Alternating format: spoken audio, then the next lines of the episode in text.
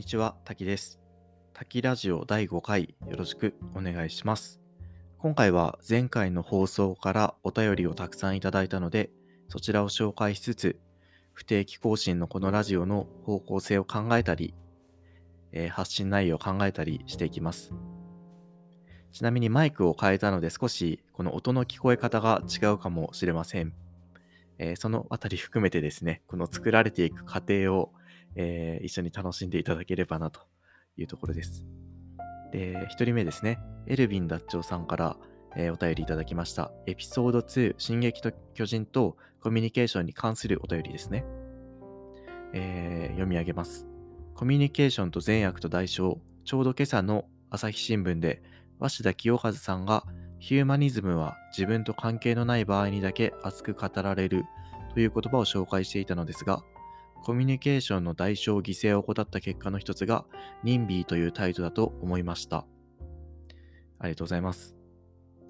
えーこのニンビーというね、えー言葉なんですけれども、私もちょっと不勉強で、えー知らなかったんですが、えー NIMBY、Not in my backyard、うちの裏庭にはやめてくれという言葉の、えー略語ですね。その、ゴミ処理施設みたいな、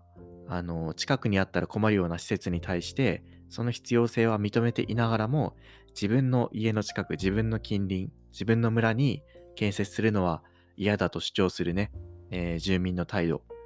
えーうちの裏庭にはやめてくれという話ですね。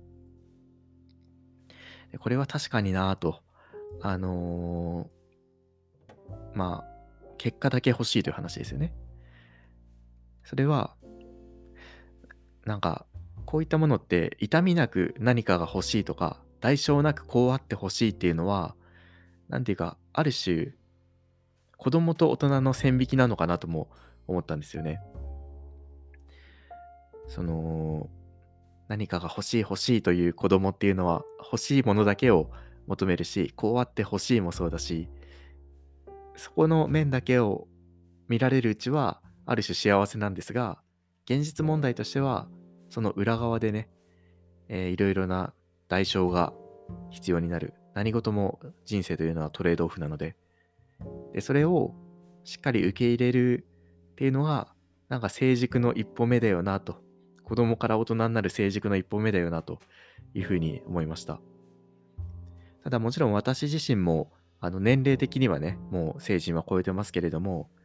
様々な問題ごとに自分の態度がね、ある時にはやっぱり子供のそれになってしまうことも、えーあるので、そういったものを認識して気をつけていくことが大事だなという感じですね。あとはまあこの件に関して言うと、同じ共同体という認識をしていたら、その、任意の問題なんかは発生しないんだろうなとも思いました。例えばゴミ処理施設というかまあ、なんか、ゴミとした時に自分の家にゴミは置かないでほしいけど、親友の家に置いていいとはならないよなみたいな感じで、そのどこまでを自分と同じ共同体とみなすのか、仲間とみなすのかっていう、そこの無意識の線引きってあるよなというふうに思うんですよね。でそれはやっぱり簡単なことではないけど、少なくともなんか適当に自分に都合いいようにその集団であったり他人を線引きすることは、まあ、多分私も無意識でやってしまうんですけれども気をつけなきゃいけないなというふうに思いました。まあ、こういったものはあの知識の理解とはまた別にその都度その都度気づいてそして改めていけるかといううんある種の心の鍛錬の話だよなというふうにも、えー思うのでまあ未熟な私ですがいろいろとね気をつけていかなきゃなとこうこういったご意見だったり「進撃の巨人」含めてですねそういう作品を見ると思いますね。そして2通目、乙女座 AB 型さんからのお便りです。ありがとうございます。えーエピソード4の進撃作者のインタビューに関するお話ですね。えー、伊佐山先生のインタビュー、ここからの中のメッセージはないという回答についての滝さんの感想、興味深いです。担当のバックさんがデビュー前の持ち込み作品に魂の叫びを感じたといったように、伊佐山先生にとっては自身から溢れそうな怒りや思いのエネルギーを原稿用紙にぶつけただけなのかもしれません。このとてつもない熱量を世界中の読者が自分なりに受け取って、それぞれへのメッセージとして考えるって表現者冥利に尽きるのでは確かに。あと、とても謙虚だけど根拠のない自信がある。そして実際その能力があるというあたり、滝さんにも通じる気がして面白いですということで、えー、まあ、最後のね、えー、自分自身に能力があるかはさておき、そのまあデビュー作でね、こういう1億部売れて、そして売り上げだけじゃなくて、やっぱり世界にいろんな議論を巻き起こす作品を作るって、まあ、とてつもないですね、本当に。いやもう表現者としてもそうですし、人間としてね、やっぱりなんか、もう何かが 根本的に違うんじゃないかなと、すごすぎるなとつい思ってしまうんですけれども。で自分自身に関して言うと、まあ、私もね、確かに根拠のない自信を、この、荒さ近くになっても未だに何か持っていて、なんか最近その、うまい表現として見つけたのが、あ、自分はなんか勇者の気持ちがまだあるんだなみたいな。RPG なんかで、その戦士、僧侶、魔法使いとか、いろんな職業があるじゃないですか。で、それぞれの職業に、えー、関連する技能を身につけて、それで活躍するっていうのが、まあ、基本的なね、その役割として求められてることですけど、まあ、私なんかで言うとね、その、大学院まで、えー、技術技術的な、えー、プログラミングとかね、そういうコンピューター系のことを学んでいて、今一応そのスキルはあるんですけれども、なので自分の社会的に求められてる役割は、まあ魔法使いみたいなね、魔法を使えるみたいな感じなんですけれども、一方で自分にはまだ使ってない力の領域があって、ある種自分は勇者なんじゃないかと。だから、魔法以外も何か能力があるし、実はそれこそ何かより社会に価値提供できる、パーティーに価値提供できるものがあるんじゃないかっていうのは、えー、気もしてるんですね。で、実際その YouTube とか Twitter も1万人以上フォロワーが、えー、増えて、まあ、そういう、まあ、発信活動っていうのも一つそういったものかもしれないですし、いろいろなね、えー、このチャレンジをしていきたいなというふうに思います。人生のその方向性としても、定年を迎えても新しいことにチャレンジしたいなっていうのを、なんとなくね、えー、今考えているところです。そして3通目、ユミル・イエーガーさんからのお便りです。滝さん、こんにちは。滝ラジオいいですね。伏線回収やストーリーのエンタメ性を語る枠では、重くなるかもしれない作品に、えー、秘められた人生訓、私的にはそちらの方が興味深い。えー、進撃の巨人に関する話ですね。漫画作品でありながら、太宰治や芥川龍之介などの文豪作品に匹敵する深みのある作品だと評価してます。被害者から加害者へと移り変わるというメインプロット。これは知らないことを知らない、ゆえに自分も他人も理解することを諦めない姿勢が大事というところに帰結するのではないかと。奴隷の自由か幸福の奴隷か。私自身は人生の前半を奴隷の自由、後半を幸福の奴隷として生きています。しかし私は社会やシステムの奴隷としてではなく、自然や宇宙の法則に従うことで幸福を得られているような気がしています。いよいよ今夜ファイナルパート2が始まります。今後も素敵なラジオ配信を楽しみにしておりますということで、えー、ファイナルシーズン、アニメファイナルシーズンがね、1月の、えー、上旬から始まったんですけれども、まあ、そこからちょっと時間を空けてラジオ収録しています。まあ、その進撃のアニメに関する話もね、そのうちしようかなと思うんですけれども、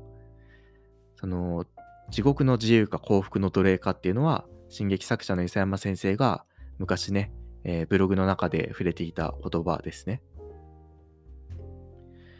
でこの人生っていうもので考えると、まあ、自由と奴隷っていうところもあるし、なんか私自身の人生観としては、やっぱりこの、究極的には生きたいっていう本能とそれに基づく執着があるよなっていうところが、なんか出発点としてあって、それはやっぱりこの私自身は無宗教なんですけどその原始仏教の本とか結構よく読んでいてでそれなんかを読むとねこのいろんなこの自分の欲だったり怒りだったり感情っていうのは、まあ、そういうね生存本能に由来するものだよなみたいなだから自由を求める気持ちも、安心を求める気持ちも、何かやりたいっていうね、その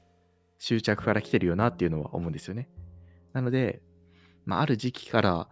やっぱりこの人生の積み残しを一つ一つ消して執着を消していくっていうのをなんとなくこうトライしてるなというところがあります。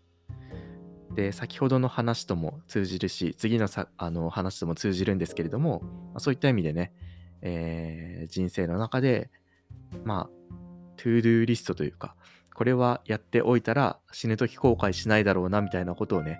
順番に潰しながら、えー、やっています。でその中の一つとしてまあやっぱり名作をいろいろ見て楽しみたいっていうのがあってその中のさらに一つとして「進撃の巨人」っていう作品を今あの YouTube とかで深掘りしたりしてる感じですね。自分自身は。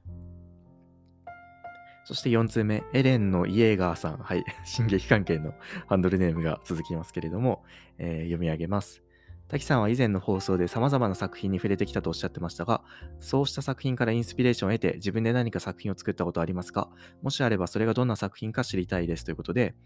私自身は創作は、まあ、昔、学生の頃少し自分でやってたけど、そんな表に発表とかは、えー、してないですし、高校生ぐらいまでは毎晩寝るときにね、脳内でこう物語を作るっていうのは、なんか遊びとして、就寝の儀式として、えー、よくやってました。で、大学時代なんかもクリエイター志望の友人の手伝いをして、そこからこの作品を批評的に見るというか構造分析をしてね、あ、こういう風にできてるから面白いんだっていうのを発見することの楽しさを知ったんですね。それをまあ、友人とね、えー、結構長い期間、何作品もやっていて、でその時の名残として今、その YouTube とかで作品の分析なんかを、解説なんかをしてるんですけれども、まあ、その友人なんかは、クリエイターの友人なんかは私のもう年収10倍以上ある感じで、ああ、すごいいい人生で羨ましいなっていうところもあるんですが、まあ、その分ね、下積みもあったし、自分自身もやっぱり安定志向だったので、何か創作とか含めて何かにどっぷりハマってしまうと、そこから私は抜け出せないタイプの人間っていうね、この自負があるので、あの、